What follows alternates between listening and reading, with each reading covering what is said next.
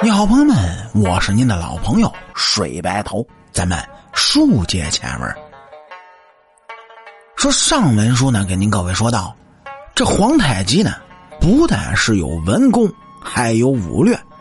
为了自己部落的强大呢，可以取别人的遗孀。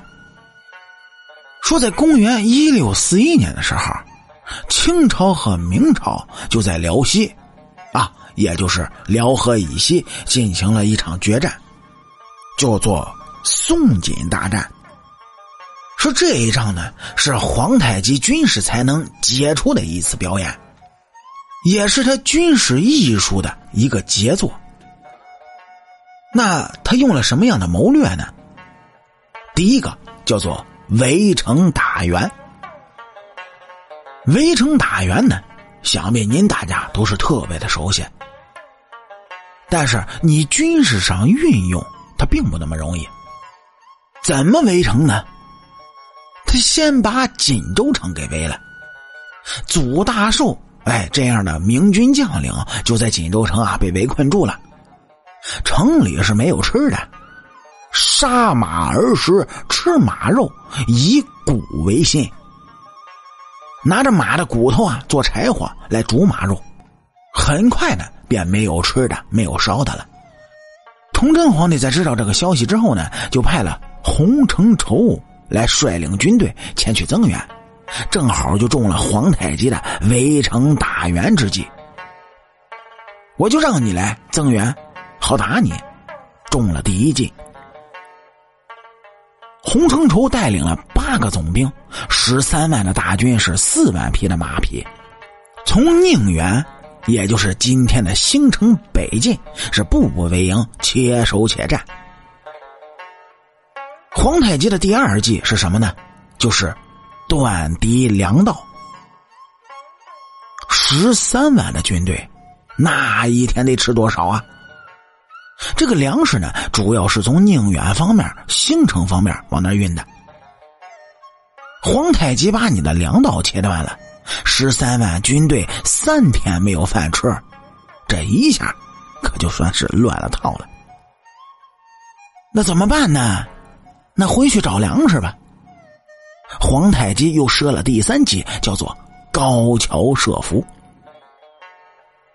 路过高桥这个地方，我设了伏兵。你一找粮食，正好就遇到伏兵，就把这个军队啊聚而歼之。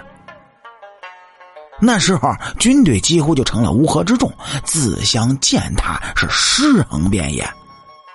还没有完呢，洪承畴他率了大约一万人，哎，我就固守在这个嵩山城。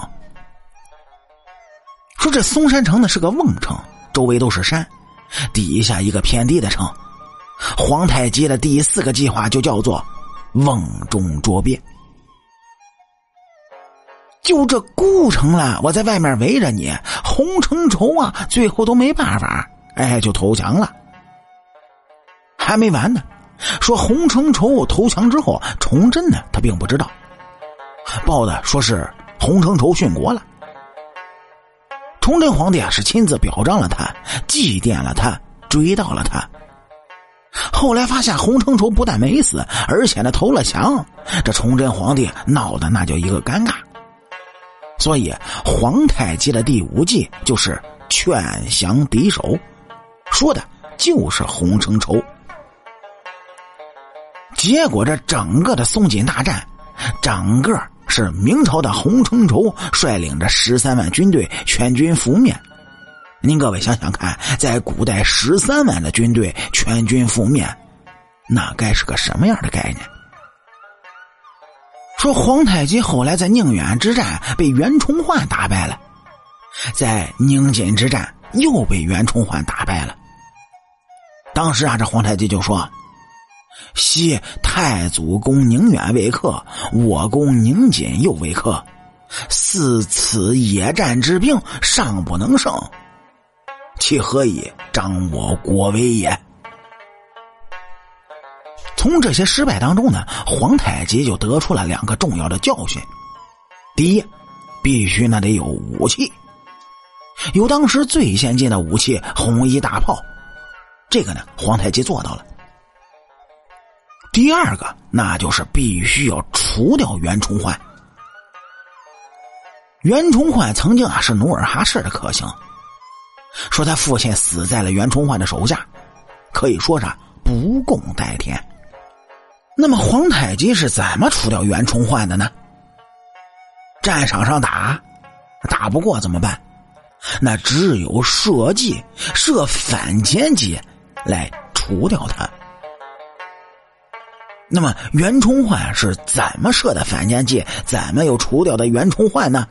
点击咱们右上角订阅的小按钮，来下一期听主播慢慢跟您聊。